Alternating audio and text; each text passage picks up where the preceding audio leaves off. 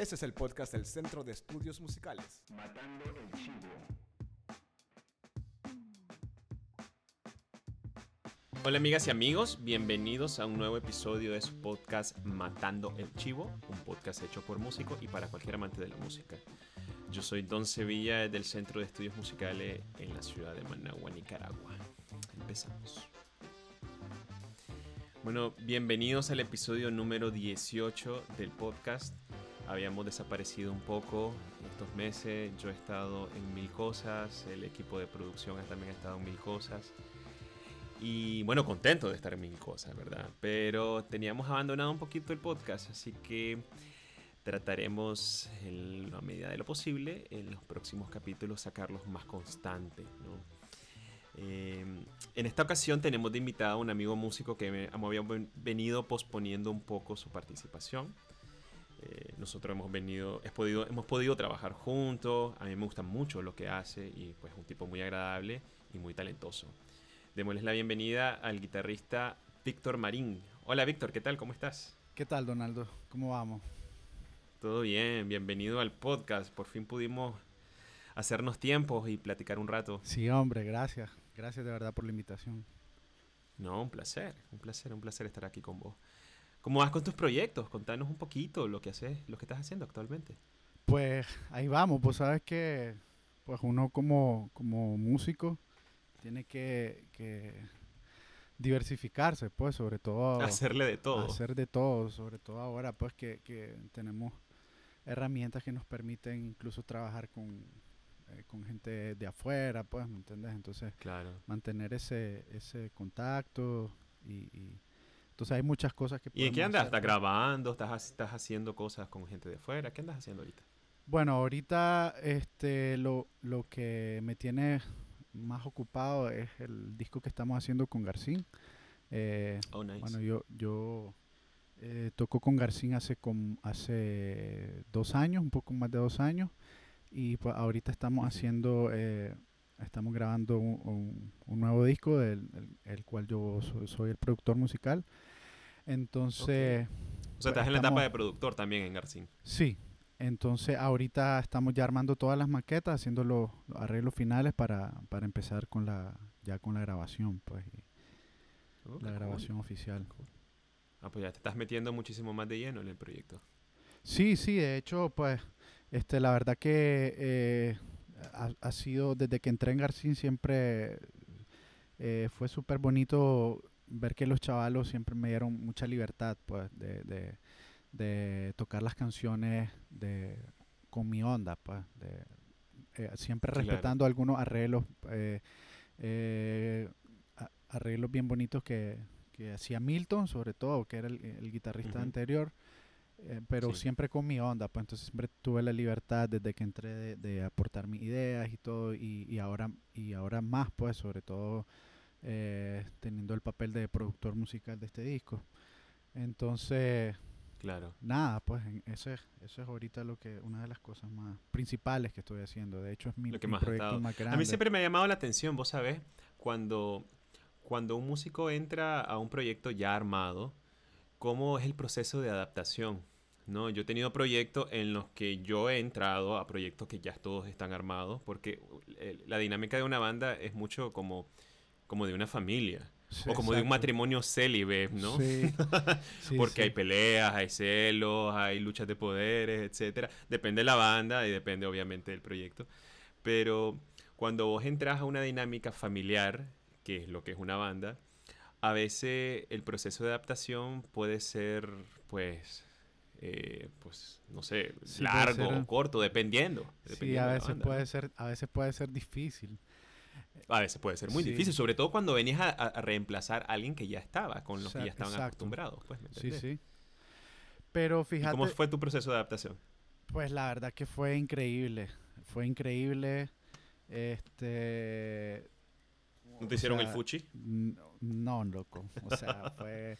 Fue, la verdad, fue como eh, yo estaba súper emocionado cuando, cuando, me, cuando me llamaron, porque yo había tocado una vez, yo también este, tengo un, proyecto que es mi trío de, de, jazz, fusionamos claro, este, varios... Para los que no saben, para los que nos están escuchando, eh, Víctor es eh, guitarrista de jazz y tiene su propio proyecto, ¿no?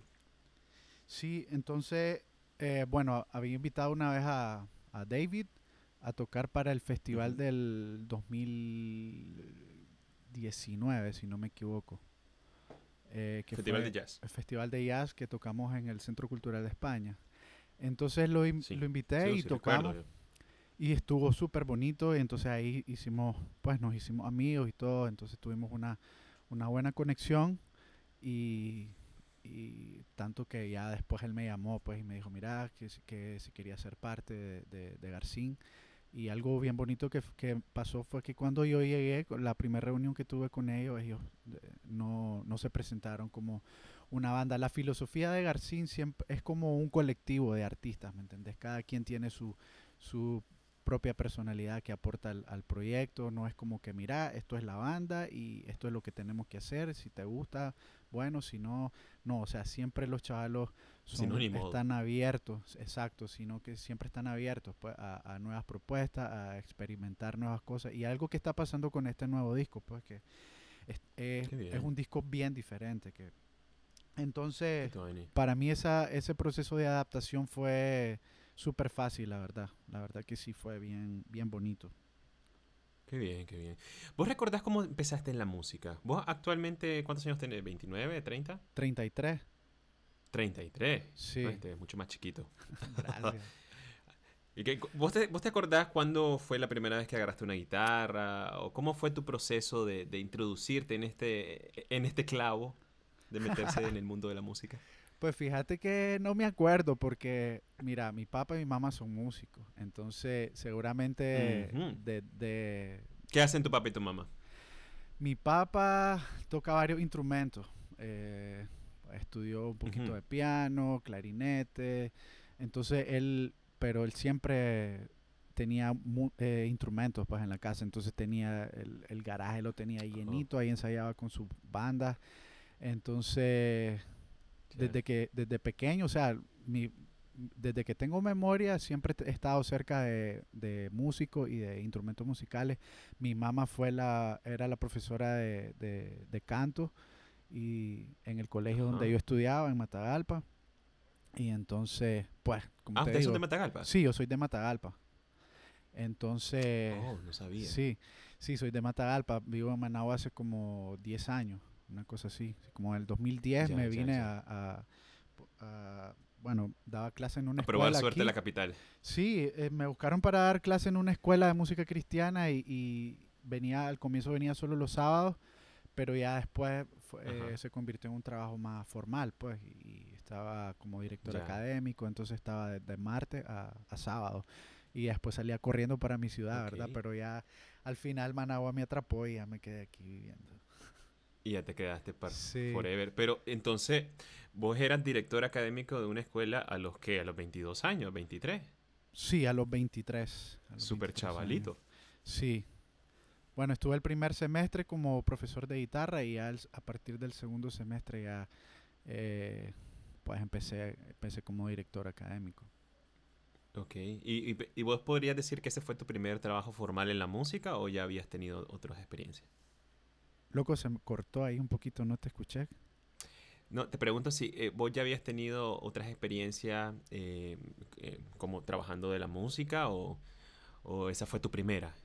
No, mira, este, como te digo, desde, como desde pequeño estuve en la música, ¿verdad? Como me preguntabas que cuál fue como mi primer acercamiento, entonces pues desde chiquito siempre estaba ahí mi mamá cantando, mi papá tocando el piano, o mi papá iba a Sí. tocar con lo, este, a la, a- con la filarmónica, pues, con, con los músicos filarmónicos que le llamamos una banda en Matagalpa, en las procesiones y ese tipo de cosas. Eh, entonces siempre estaba como viendo es- ese tipo de, de- esas actividades pues musicales. Entonces a los 13 años realmente el instrumento que más me que, que me atrapó fue el bajo, porque por ejemplo al comienzo tocaba cosas en el piano porque mi papá estaba tocando y me enseñaba y era divertido, pero me acuerdo que una vez este, le dije a mí, la guitarra no me gustaba para nada, o sea, la, la odiaba a muerte. Era como, no sé, no me gustaba para nada. Pero ¿por qué, por qué le agarrabas tema a la guitarra? Porque sentía ¿Qué que, por ejemplo, mi, eh, había una guitarra en la casa, una de las guitarras que, que era la que siempre tenía cuerdas, porque había un montón de guitarras, como te digo, mi papá siempre estaba, estaba comprando instrumentos y tenía unos un montón de instrumentos de viento y cosas. Pero bueno, esta guitarra era una guitarra de cuerdas de metal y era súper dura, yo la sentía súper dura, entonces no me gustaba. Entonces le agarré el Claro. tema pues a la guitarra, pero entonces lo que me gustaba era el bajo. Eh, entonces le dije a mi papá que quería... empezaste con el bajo. Empecé con el bajo. Bueno, como te digo, a los seis años pues ya tocaba ritmos en la batería, hacía mi par de ritmos ahí en la percusión y qué sé yo, y algunas cosas, unas piezas cortitas en el piano. Pero eh, ya el instrumento que yo dije, bueno, quiero ser músico, quiero tocar algo, fue el bajo. Entonces le dije a mi papá que me consiguiera clases de bajo y entonces él me, me consiguió un profesor que era el bajista que tocaba con él, pues. Entonces fue, ese fue el instrumento que, que como que me enganchó y que me hizo sentir que yo quería hacer eso, pues que yo quería ser músico. Pero de ahí, este, empecé, o sea, ya en un instrumento mucho más cerca de la, que la, de la guitarra, pues entonces empecé Claro, a claro. escuchar, eh, por ejemplo, e- este disco de, de Supernatural de Santana y, y Mm, cosas buenísimo. así que, que, fue, que fueron cosas que me, que me hicieron como ver a la guitarra de una manera diferente. Pues. Entonces ahí ya agarré la guitarra y ya nunca más lo solté como a los 15. Ya no la soltaste. ¿Cuántos años Sí. tenías en ese entonces? Cuando empecé a tocar guitarra tenía como qui- 14, 15. Este. Eh, me acuerdo que una vez en quinto grado tenía 9 o 10 años, 9 años creo. eh, toqué en, la, en un acto de las madres en, el- en, mi, en, mi aula, en mi aula de clases, acompañando a, a mis compañeros, Ajá. pues, con, yo con la guitarra y todos Ajá. cantando una canción. Pero de ahí dije, no, yo no, esto es horrible, no quiero tocar guitarra porque... Y después, como te digo, a los 15 ya la agarré otra vez la guitarra y ya fue en serio, pues ya no. Ya. Entonces llevas 18 años tocando guitarra. Sí. Wow. ¿Y vos te acordás cuál fue la primera canción que te aprendiste en la guitarra? Bueno, esa canción que toqué en quinto grado fue una canción de Las Mares. La verdad que no me acuerdo cómo se llama el nombre. Ya. Pero, Ok. pero sí, ya después eh, empecé a tocar eh, cosas de, de Santana y cosas así. Ah, En ese tiempo ya O sea, era entonces como... tú- tú- Santana era... Bueno, y sigue siendo, ¿no? Un gran guitarrista. Pero sí, Claro, claro, la superestrella. Sí, sí, con Supernatural regresó Sí. el maje. Y, pero ahora sos productor. ¿Cómo te iniciaste en ese, en ese mundo? Porque es un mundo un poco diferente. Sí, ¿Fue por necesidad o por, por gusto o por curiosidad? ¿Cómo fue el asunto ahí? Pues mira, yo creo que eh, en la vida te va poniendo, se te van apareciendo cosas que, que, que vos no sabías que te gustaban, ¿sabes? Como, por ejemplo, yo me acuerdo que eh, cuando tenía como 20 años, empecé a hacer mis canciones. Yo tenía una banda que se llamaba Tortuga Morada. Entonces empecé a hacer mis canciones y lo- los músicos vivían en Diriamba y yo estaba en Matagalpa todavía. Entonces wow. yo, yo quería como enseñarles las canciones y como decirles más o menos por dónde era la jugada y no sé qué, no sé cuánto. Entonces yo me acuerdo que me descargué un programa en la computadora para hacer las baterías y eh, empecé a hacer las baterías y después las exportaba en un MP3 y le metía mi guitarra. Entonces así traveseando como por necesidad, pues, ¿me entiendes? De, de crear Ajá. algo para que no se me olvidaran las ideas. Bueno, eso pasó.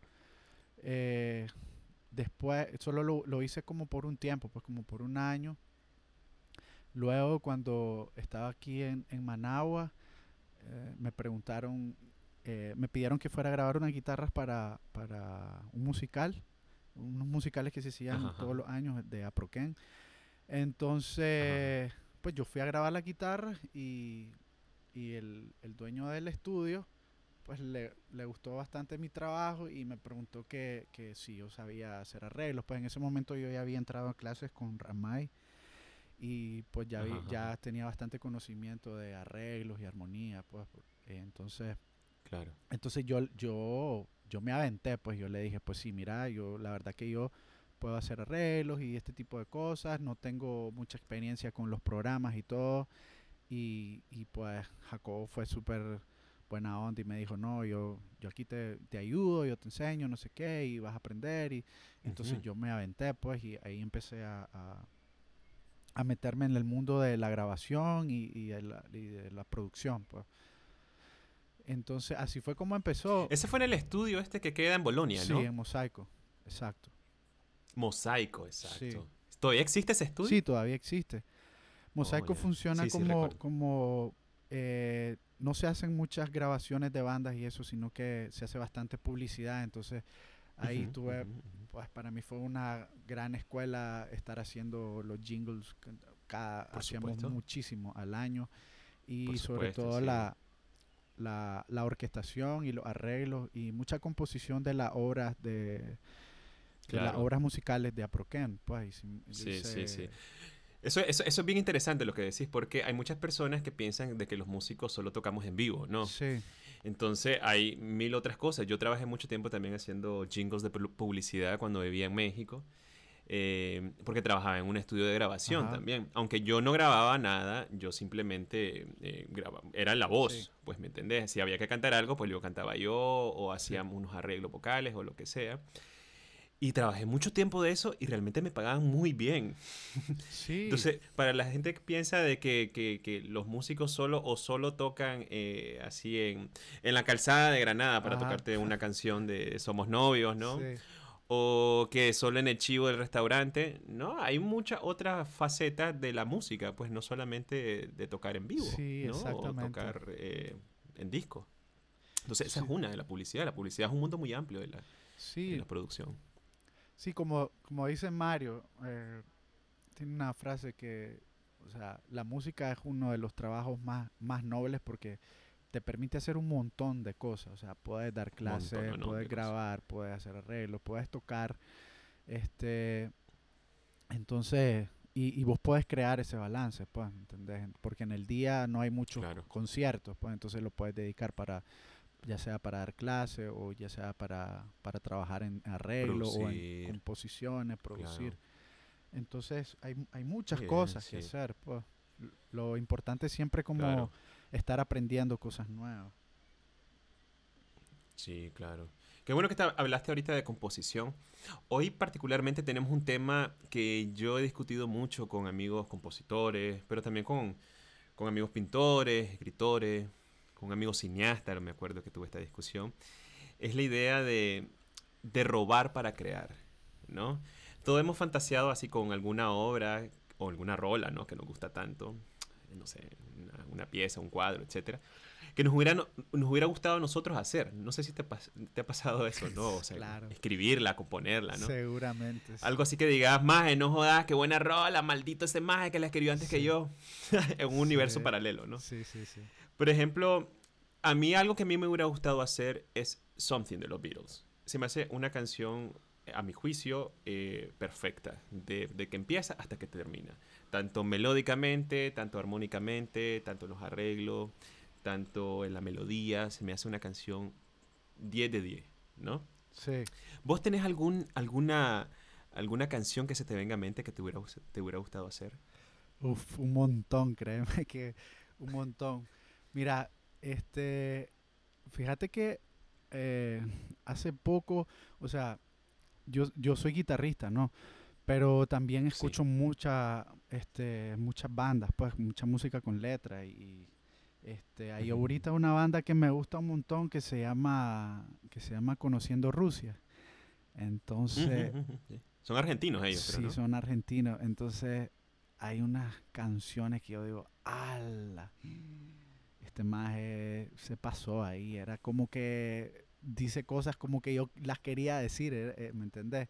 O hay guitarristas que, por ejemplo, este, hay un guitarrista que se llama Lagelont que hace, hace unas cosas en la guitarra y yo digo, ala, unos temas súper lindos y, eh, ¿entendés? Eso es lo que yo quisiera, pues, claro.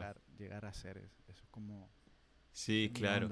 Ahora, hace como cuatro años, yo recuerdo, en el Festival de Jazz, vinieron unas chicas de Estados Unidos, no sé si te acordás, Eh, la vocalista principal, me acuerdo su nombre, se llamaba, bueno, se llama Joan Kendrick. Es una afroamericana, cantante de jazz, increíble.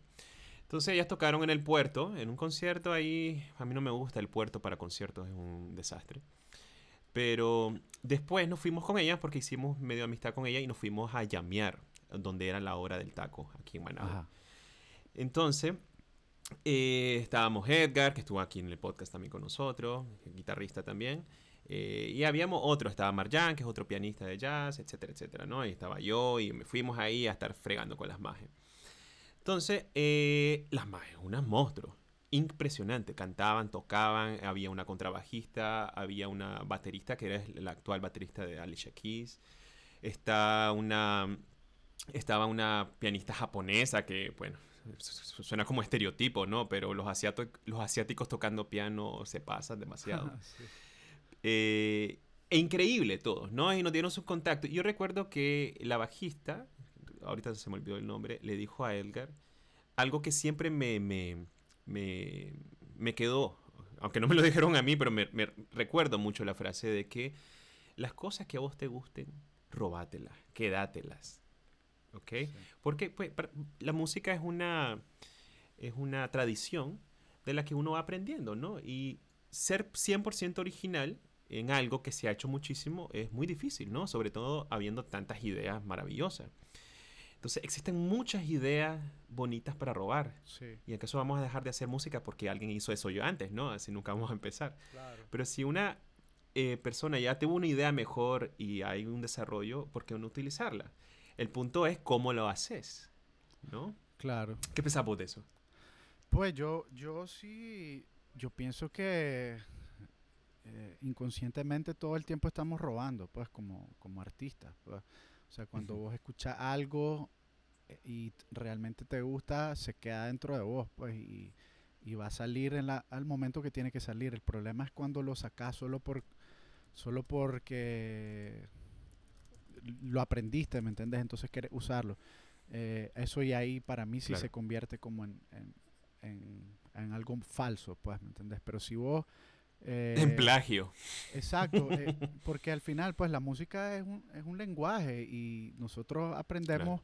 aprendemos español o el idioma que hablemos lo, lo, aprendemos escuchando a las personas, ¿me entiendes? Entonces, igual la música, cada, cada frase o cada entonación que le da a, a una palabra, así como hacer, como hacer énfasis en alguna nota, viene de algún lugar, pues, ¿me entendés?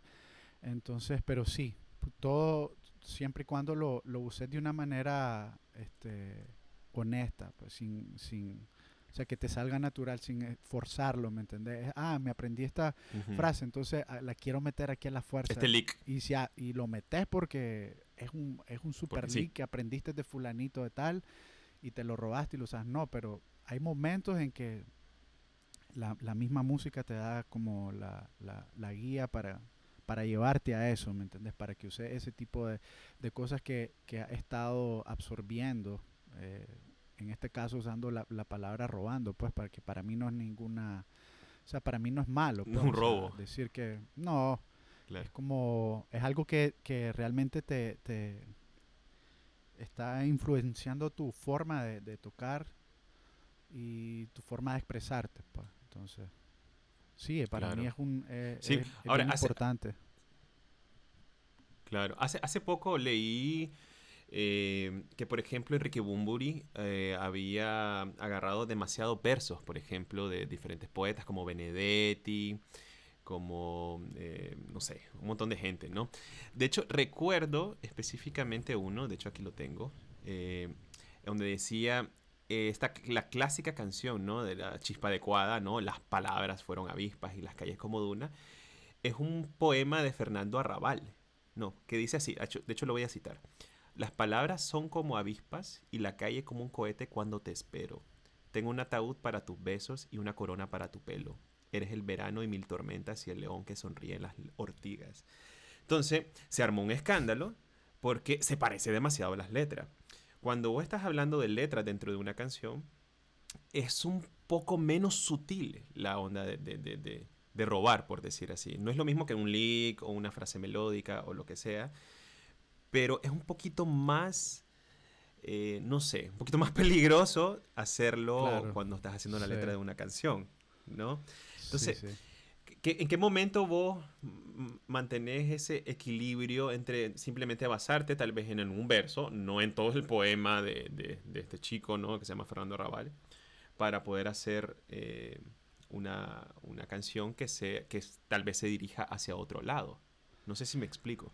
Sí, sí, creo que es, lo que te decía. Para mí el parámetro es ese, ¿me entiendes? La- es la, la es la sinceridad con que, con que lo usas, ¿me entiendes? Porque eh, Claro. si, por ejemplo, yo, yo puedo entender que se parezcan en, en las letras, ¿me entendés?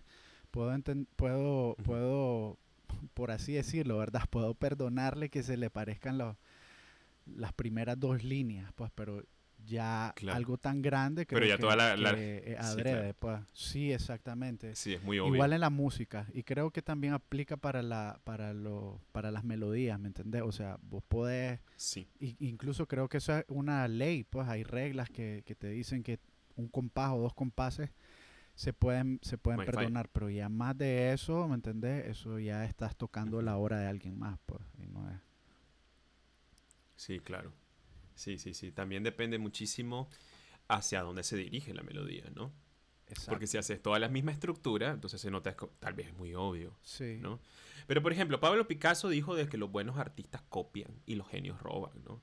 Lo mismo lo dijo Stravinsky, ¿no? Un buen compositor no imita, roba. Sí. O sea, y, y- y eso, todo pareciera remontarse al dicho popular, ¿no? El sabio crea, el genio copia, copia y el mediocre imita. Está muy extremo decir eso, ¿no? Sí, sí. Pero, pero todos los grandes artistas, Miles Davis decía eso también, todos los grandes artistas de la historia han hablado de quedarse con esas cosas que nosotros agarramos de, de- de las personas que admiramos, ¿no? A mí me gusta muchísimo Sí, sí. Miles, a mí me gusta mucho Stravinsky, a mí me gusta mucho todos esos grandes compositores. Y a veces yo digo, mira, voy a agarrar esto, estas, esta combinación de notas, no sé, por decir cualquier cosa, y de pronto ya me lleva a otro lado, ¿no? Sí. Tal vez me, es de Bach la idea, ¿no? Porque parece que Bach ya hizo todo lo que se ha hecho en la música y lo que se va a hacer en los próximos Sí. 300 años. Entonces, al estudiarlo digo, más esta es la canción de, de, de los 80, esta de, de Winnie Houston. Y esta parece una canción de no sé qué. Y encuentro muchas similitudes en canciones muy populares, ¿no? Eh, y a veces yo lo hago, inconsciente o no consciente. Recuerdo una vez, una vez que, eh, sin mentirte, yo soñé una melodía de una canción que grabé hace un par de años. Yo la soñé así, estaba soñando que estaba componiendo una loquera porque nunca me ha vuelto a pasar. Y recién levantado eh, la, la grabé, ¿no? Para que no se me olvidara, porque si no se te, Ujú, se te sí, olvida, sí. la grabé en mi celular. Y después se la anduve mostrando a todo el mundo porque me sonaba mucho a algo que, pues, no sé, algo muy familiar, algo muy conocido. Y se la anduve mostrando a todos mis amigos músicos, amigos que no son músicos. "Eh, ¿Has escuchado esta melodía en algún lado? Y me dice, no, está bonita, pero no, que creo que no la he escuchado en ningún lado. Y sin darme cuenta, como yo había, este, en ese entonces, había ensamblado unos meses antes algo de Bach, me estaba fusilando algo de Bach. Pero no se notaba. ¿Por Sí. Pues nadie conoce la obra completa de Bach, ¿no? Está muy complicado. Claro. Entonces, hasta yo, sin darme cuenta, lo había hecho. Entonces, ahí, ahí aplicaría tal vez el concepto. Sí. ¿Qué opinamos de esa idea del sabio crea, el genio copia y el medio imita? Pues yo creo que tiene, tiene bastante lógica, porque fíjate que, o sea, hay- por ejemplo, hay gente que ha creado cosas súper bonitas, pero viene alguien y, y de repente dentro de la misma idea hace una evolución, ¿me entiendes? A algo, o sea, puede ocupar lo mismo, se roba el, se roba este pedazo de, de- de algo, ¿me entendés? Y, y crea algo mucho más, puede ser más llamativo, o algo así, por así decirlo. Y entonces ya ahora la referencia que tenés de tal cosa ya no es la primera referencia, sino que es la nueva referencia evolucionada, ¿me entendés? Entonces yo creo que, Claro, claro. que, que sí, pues es, es válido, ¿me entendés? Eh, Y, y es muy acertado decir que, que, que, o sea, que los, que los genios, por así decirlo, roban porque ya eso se convierte en algo de ellos y tienen, como te digo, ya más referencia en cuanto a esta persona que la que lo hizo eh, la primera vez, pues. Entonces, siempre y cuando tenga como, como eso, pues, ¿entendés? Una honestidad. siempre y cuando no te pases tampoco. Exacto, ¿no? vas a agarrarla igualito, sino que tiene que tener algo tuyo, pues.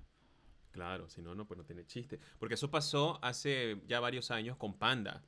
Panda lo acusaban de robarse canciones de Green Day, canciones de Rancid, canciones de, de punk, ¿no? De punk tradicional. Y vos las ponía en internet si lo ponen, a ver, si alguien nos está escuchando, pone Panda Plagio en YouTube y vas a ver el montón de similitudes que están en los riffs, en el ritmo y en las frases melódicas, incluso, ah, incluso en muchas letras. Sí. ¿no? hacerlo, pasa pues, muchísimo para eso en la música. O sea, oh, sí, sí, sí, sí, En el reggaetón ni se diga. Sí, no, y, o sea, en, el, realmente yo siento que en todo, porque es que la verdad que, o sea, existe tanta música, ¿sabes? O sea, te metes ahí, no sé, el otro día que estaba leyendo algo que tenemos música para escuchar por no sé cuántos cientos de años sin repetir una canción, ¿me entendés? Entonces, es, bien difícil y sobre todo si, si estás eh, escuchando todas estas bandas todo el tiempo. A mí me pasa, yo creo que a mí me pasa eh, eh, el ejemplo, en mi caso, pues, por ejemplo, hay un guitarrista que, sí, me, que sí me impactó muchísimo. Es un guitarrista que se llama Wayne Krantz. Entonces, yo me acuerdo que cuando yo, cuando yo lo escuché por primera vez fue como que, ala, ¿qué es esto? Yo me acuerdo que había escuchado yo un disco de una bajista que me gusta un montón y se llama Tal Wilkenfeld, que era bajista de, o toca todavía, creo, con Jeff Beck. Entonces, el disco de esta bajista a mí me gustó un montón, pero había algo que me llamaba la atención y era la, guitarra. Eh, las, las composiciones son súper bonitas, pero había algo en, el, en, el, en la personalidad de la, de la, guitarra que no había escuchado en otro lado, era algo bien diferente y, y pues fue hace bastante tiempo y no, no, ni siquiera había visto la portada del disco, no sé cómo llegué a, ese, a esos audios.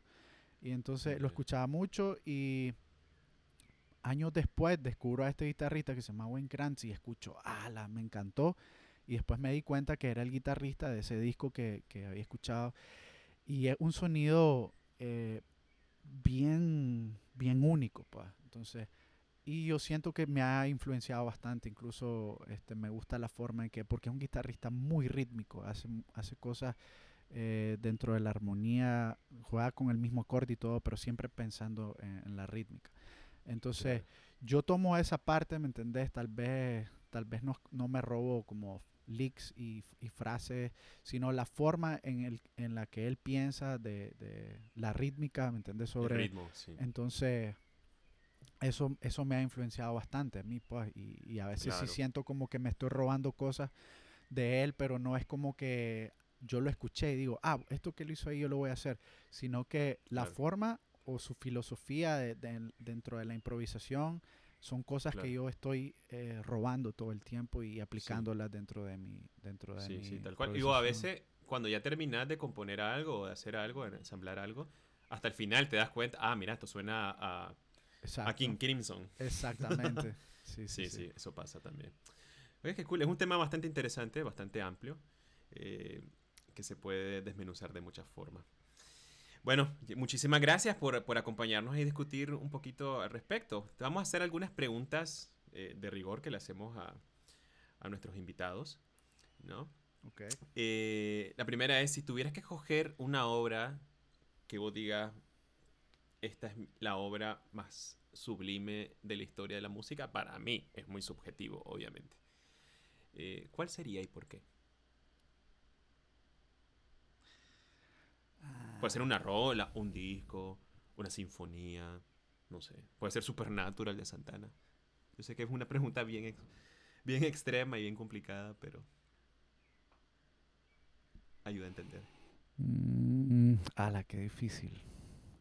Mira, para mí es súper difícil porque yo soy bien intenso con, con, por ejemplo, con los discos. Yo agarro un disco y lo agarro como que fuera una canción. Entonces, si voy a escuchar el, el tengo que escucharlo todo el disco, pues. Entonces me he enamorado durante todo mi, toda mi vida me he enamorado muchísimo de, de, varias obras, pues, sobre todo álbumes enteros. Entonces... Pero uno que diga, este me marcó. Por ejemplo, a mí me marcó muchísimo, muchísimo el OK Computer de, de Radiohead. Siento que me, que me marcó. ¿no? Yo tenía 17 años más o menos cuando me lo regalaron. Ese disco ya era viejo para ese entonces. Pero yo todavía me regalaron el disco físico y lo rayé y lo, me, me, me comí el booklet. Todavía me acuerdo las hojas del booklet. Y inconscientemente terminé haciendo melodías muy similares a las que escuchaba ahí. Bueno, yo en mi caso creo que el disco que, que ha sido como para mí como, como, un, como un tesoro así este disco de, de Guthrie Govan que se llama Erotic Cakes. Uh -huh. Este disco, este, yo me acuerdo que igual lo tenía, lo tenía en físico, me, me lo regaló una amiga que, que, vive en Holanda, me lo regaló como en el 2000, uh -huh. 2007, 2008. Ese disco creo que salió en el 2006 y fue como... Eh, nada, yo, yo quiero tener ese disco en mis manos y ya sabes como... Y era, era uno de los discos que te digo que, que tenía que ponerlo de principio a fin. Y, y, me encanta ese disco porque tiene una dinámica increíble. O sea, tiene... Todo fluye como de principio a fin como que fuera una sola obra, pues. ¿entendés? Entonces... Entiendo. Ok, nice. Sí. Ahora, para vos, ¿qué es una buena rola? No, si vos tuvieras que jerarquizar, poner en orden ¿no? los elementos de la música, ¿no? la melodía, la armonía, el ritmo, el timbre, entiéndase la instrumentación, eh, cómo suena, etcétera, la producción también, eh, y la letra, ¿cómo lo pondrías? En primer lugar, ¿qué pondrías? Pues, en segundo, en tercero, en cuarto, en quinto. Mm, mira, creo que todo, es bien complicado, primero, ¿no? Sí, es complicado, pero yo creo que al final el, el, elemento principal es que la rola te haga sentir algo, ¿me entiendes? Uh -huh. O sea, si lo que, si el objetivo de la rola es hacerte sentir, sentirte nostálgico y lo logra, pues ya sea, ¿me entendés? Con una guitarra media desafinada o con un ritmito ahí medio tétrico, pero si lo que logra es realmente hacerte sentir nostálgico y, o triste, entonces ese es como lo, para mí lo más importante, el, el, la congruencia entre todos los elementos. Si lo que quiere hacerte es eh, hacerte bailar, ¿me entendés? Entonces tiene que tener un buen ritmo. Entonces por claro. eso creo que es como... Pero bien. vos, vos, vos cuando si vas a hacer una canción, ¿qué te fijas primero? ¿Te fijas más en la producción? Porque sos productor, eso podría ser el timbre o te fijas más en la letra, porque hay muchos compositores que se fijan más en la letra que, por ejemplo, en el ritmo, da igual el ritmo. O yo como cantante me fijo mucho más en la melodía que, por ejemplo, la armonía. La armonía para mí no es lo principal en comparación con un pianista, pues me entendés. Entonces, todos tenemos, es parte de nuestra personalidad. Entonces, lo primero que pondría vos, Así, así, así, hablándolo al bolsazo. Yo sé que mañana vas a pensar otra cosa, o terminando aquí el podcast. Ah, la hubiera dicho otra cosa. No, yo creo, yo creo más, que el... Más que el feeling. Yo creo que el ritmo. Yo creo que ritmo, sí. Okay. Es muy importante. Eh, la, misma, la misma melodía tiene que tener un buen ritmo, ¿me entendés? Porque puedes, claro, puedes tener, sí, claro. construir una melodía súper linda con, con, notas, ¿me entendés? Bien bonitas okay. y ya sí. sabes, como una secuencia de notas bien linda, pero si no tenés un ritmo eh, que te que se te mueva, todo. ¿me entendés? Entonces creo, sí creo que se cae todo. Ok, entonces, primero en el ritmo. ¿El segundo qué pondría? ¿La melodía? Sí, segundo la melodía, creo. Pondría la melodía. Ok. Tercero. En el caso, en el caso de, de, de las canciones con letra, pondría la letra. Ok. Y... Tercero la letra. ¿Y si no tuviera letra, qué seguiría? ¿Qué sería el cuarto o el tercero? ¿La armonía o el sería, timbre? sería la, la, la, creo que la armonía.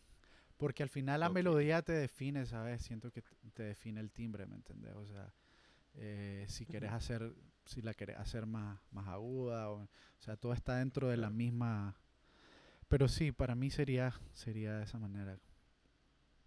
Ok nice nice. ¿Y cómo te ves en tu futuro, en 10 años? ¿Cómo, cómo, ¿Cómo estará Víctor Marín en 10 años? ¿Cómo te gustaría que estuviera? Ah, la, la verdad que ahorita No tengo ni idea.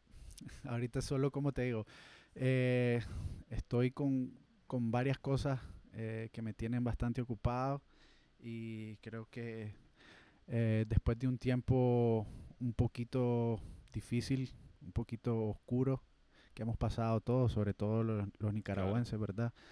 Este, oh, estoy, estoy como agarrándole otra vez el sabor al, a, todo esto, ¿me entiendes? De, la música, de, la producción, de los arreglos y todo, porque si llega un momento que, o sea, uno no, no somos artistas, pero somos, somos seres humanos también, pues, y no, todo lo que pasa a nuestro alrededor nos afecta mucho y creo que todos tenemos un momento eh, en el que, como decimos, no queremos saber nada de, la música o no queremos saber nada del instrumento, no queremos, y lo hacemos meramente por compromiso o porque, y, para nosotros los que vivimos, eh, vivimos de esto, para lo que, por ejemplo, en mi caso, yo todo, todo mi, mi todo mi, este, todas mis ganancias, pues todo lo, todo lo que yo hago, todo, todo es de la música.